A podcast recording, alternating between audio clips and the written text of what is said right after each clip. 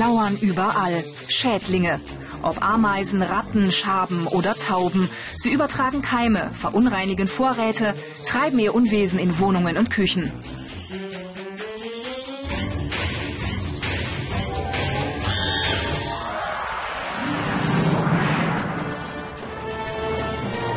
Doch zum Glück gibt's Leute wie ihn. Sven Süel.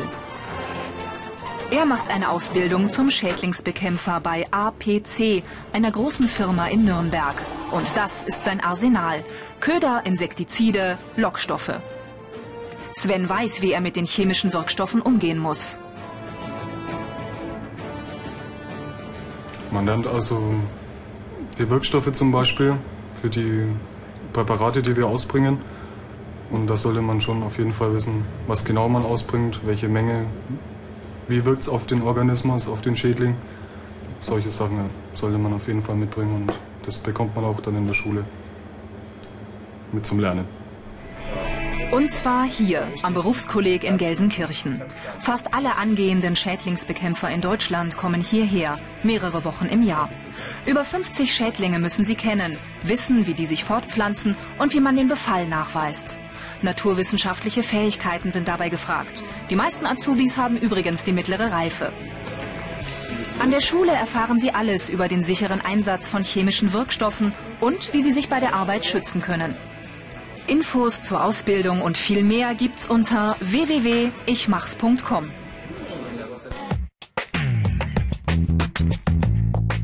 Die Ausbildungsinhalte. Bestimmung von Schädlingen. Verhinderung von Schädlingsbefall. Chemische, biologische und physikalische Schädlingsbekämpfung. Sven ist mittlerweile an seinem Einsatzort in Gunzenhausen angekommen, mit dem Dienstwagen. Schädlingsbekämpfer brauchen einen Führerschein. Sie sind von Anfang an selbstständig unterwegs. Hallo, Gott, Frau Schwester Helga. Das Diakonissen-Mutterhaus Hensolzhöhe. In der Küche soll Sven eine Kontrolle durchführen. Von Schwester Helga bekommt er die Unterlagen. Also gesehen haben wir nichts. Das ist doch schon mal gut. Schädlingsbekämpfer werden nicht erst aktiv, wenn Schädlinge schon am Werk sind. Noch wichtiger ist es, einen Befall zu verhindern. In der Lebensmittelindustrie, in Supermärkten und Großküchen ist dieser vorbeugende Gesundheits- und Vorratsschutz gesetzlich vorgeschrieben. Sven macht sich an die Arbeit. Auf dem Küchenplan sind Kontrollpunkte eingetragen. Hier haben seine Kollegen vor einiger Zeit Köder- und Schädlingsdetektoren aufgestellt. Alle paar Monate werden die nun kontrolliert. Dort, wo es feucht und warm ist, treten gerne Schaben auf. Gäbe es hier welche, würden die auf diesem Köder kleben. Nächste Station. Das Trockenlager mit Mehl, Nudeln und Suppen. Ein Traum für Mäuse. Kot- und Krankheitserreger könnten die Vorräte verunreinigen. Hinter der Tür eine Mäuseköderbox. Ohne Fressspuren. Das Lager ist also mäusefrei. Sven tauscht den Köder gegen einen frischen aus. Obwohl er noch Azubi ist, ist er schon sein eigener Chef. Er bekommt Aufträge und plant seinen Tagesablauf. Weiter geht's. 20 solcher Kontrollpunkte muss Sven im Küchen- und Lagerbereich überprüfen. Er ist in seinem Beruf ständig auf den Beinen. Der letzte Köder steht draußen vor der Küche gegen Ratten. Auch hier kein Befall. Und überhaupt, Schadtiere sieht Sven in seinem Job selten. Man hat eher mit den Köder was zu tun und sieht daran, dass, äh, dass was los war, aber mit den Schädlingen selber hat man eigentlich wenig Kontakt. Diese Fähigkeiten sind gefragt. Kenntnisse in Biologie und Chemie. Technisches Verständnis. Flexibilität. Kommunikation und Diskretion. Diskretion, die ist heute für Christian Roch besonders wichtig. Denn die Schädlinge haben zugeschlagen. Christian Roch hat ein Ein-Mann-Unternehmen bei Rothenburg und ist immer inkognito unterwegs. Nicht jeder soll wissen, dass seine Kunden von kleinen Plagern heimgesucht werden.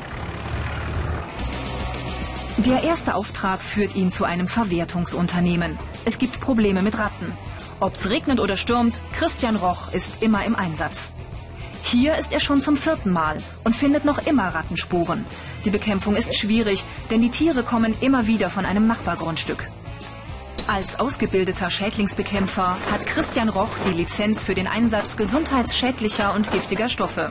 Gegen die Ratten legt er Köder aus. Fressen die Tiere davon, verbluten sie innerlich.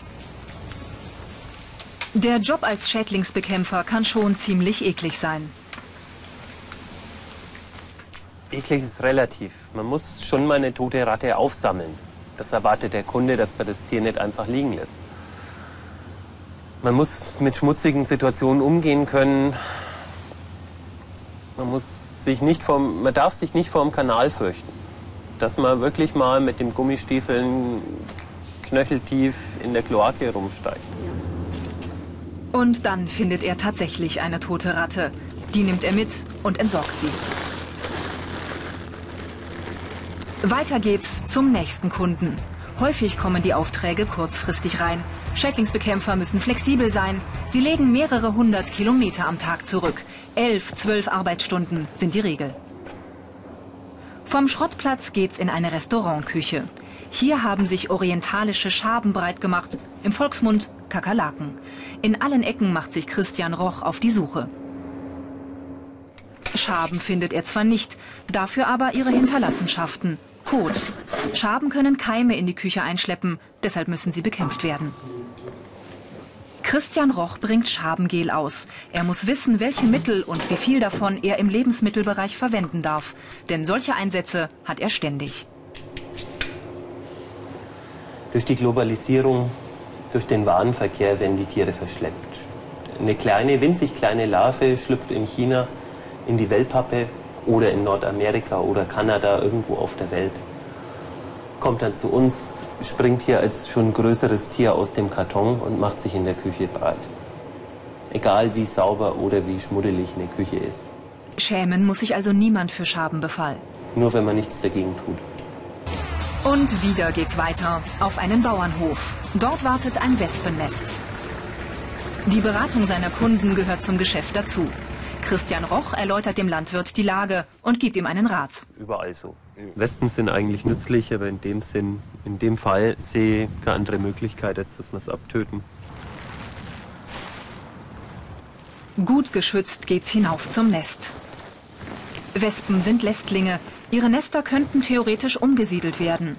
Meistens tut man das aber nur bei geschützten Insektenarten wie Hornissen.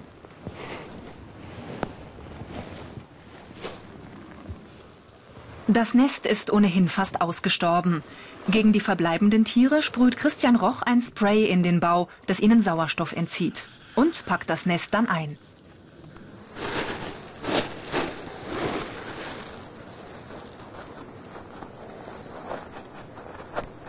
Je nach Fall brauchen Schädlingsbekämpfer die richtige Schutzkleidung. Und für seinen nächsten Einsatz am Waldrand setzt Christian Roch auf das volle Programm. Schutzanzug. Atemmaske. Handschuhe. Denn es geht gegen einen fiesen Gegner, den Eichenprozessionsspinner. An diesem Baum hängt ein Nest mit leeren Häuten. Die Tiere haben sich schon verpuppt. Die Häute tragen aber aggressive Brennhaare, die zu bösen Verbrennungen führen können. Wären die Raupen noch da, würde Christian Roch das Nest mit einem Sicherheitsstaubsauger entfernen. Nun verklebt er die Brennhaare lediglich mit Klebstoff.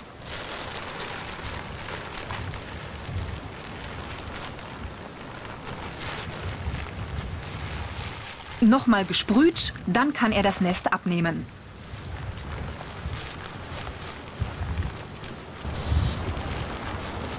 Die Gefahr ist gebannt.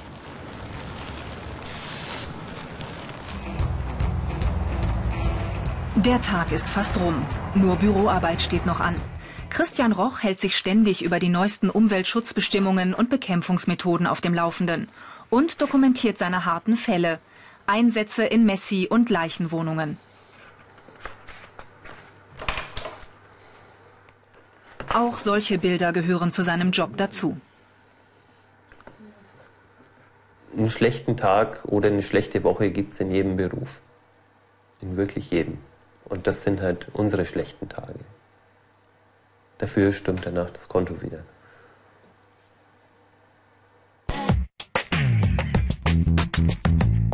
Die negativen Seiten. Kontakt mit Kot und toten Tieren. Umgang mit Chemikalien und Insektiziden. Ständig wechselnde Einsatzorte.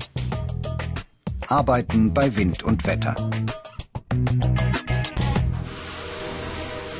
Auf einem Dachboden bei Augsburg. Ein paar Hiebe mit dem Beil genügen und Ralf Eichleiter weiß, wer es sich in diesen Balken gemütlich gemacht hat. Hier Fressgänge. Das ist ein Hausbock. Das ist ein holzzerstörendes Insekt. Das findest du eigentlich immer am verbauten Nadelholz. Und das zerstört das Holz. Der Dachstuhl kann irgendwann einfallen. Wenn der Befall groß ist, kann das passieren, ja. Kann, sollte aber natürlich nicht passieren. Deshalb legt Ralf mit einem Mitarbeiter die Fressgänge frei. Er hat von seinem Vater die Familienfirma übernommen. Die hat sich auf Holz- und Bautenschutz spezialisiert. Er muss sich nicht nur mit den Schädlingen, sondern auch mit den unterschiedlichsten Baumaterialien auskennen. Ist die oberste Holzschicht weg, kommt der Wirkstoff zum Einsatz. Gegen den Hausbock funktioniert am besten eine Salzlösung. Gut geschützt werden die Balken damit besprüht. Der Schädling frisst das Salz und verendet. Als Firmenchef trägt Ralf mit seinen 25 Jahren schon viel Verantwortung. Zwei seiner fünf Mitarbeiter bringen an einem denkmalgeschützten Gebäude in Augsburg Taubennetze an. Und wie schaut's aus? Gut und gut. Wie lange braucht's denn noch? Zwei, drei Stunden. Okay. Tauben sind nicht wählerisch. Sie nisten überall, wo Platz ist. Ihr Kot kann aber Krankheiten übertragen und die Fassade beschädigen. Deshalb ist die Taubenvergrämung nötig. Gegen die Vögel helfen Metallspitzen, Apparate mit leichten Stromstößen und eben Netze. Die sind von unten kaum zu sehen und verschandeln das Gebäude nicht. Hoch droben ziehen Ralfs Mitarbeiter Drähte und spannen das Netz auf. Wenn sie fertig sind, kommt hier keine Taube mehr rein. Ralf ist schon wieder weiter, in einer Lagerhalle. Er kontrolliert ein großes Zelt aus Spezialfolie. Da drin zehn Lkw-Ladungen alter Bücher und Urkunden aus dem Augsburger Stadtarchiv. Denn das wurde vom Brotkäfer überfallen. Der konnte dem Knochenleim in den Einbänden nicht widerstehen.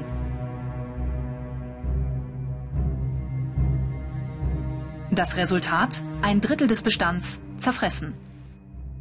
Um den Brotkäfer den Garaus zu machen, hat Ralfs Kollege Stefan Biebel dieses Zelt aufgestellt.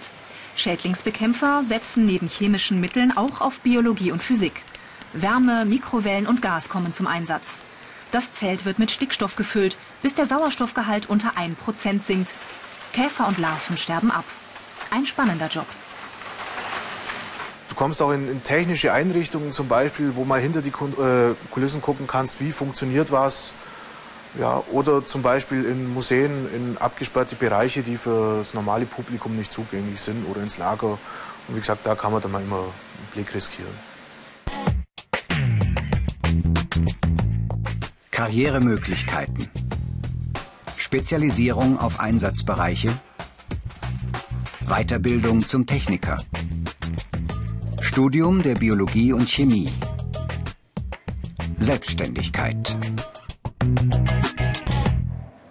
Sven ist mit seinem Kontrollgang in der Küche fertig. Das Ergebnis? Weit und breit kein einziger Schädling. Außen war auch alles in Ordnung. Mhm. Für Schwester Helga gibt es einen Beleg. In ein paar Monaten kommt Sven wieder vorbei. Genau.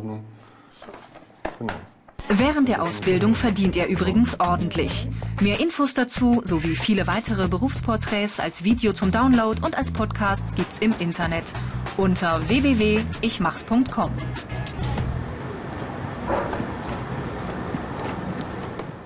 Ja, also man ist selbstständig unterwegs, man ist quasi auch sein eigener Chef und der Beruf macht einfach sehr viel Spaß. Man hat Abwechslung dabei. Ja.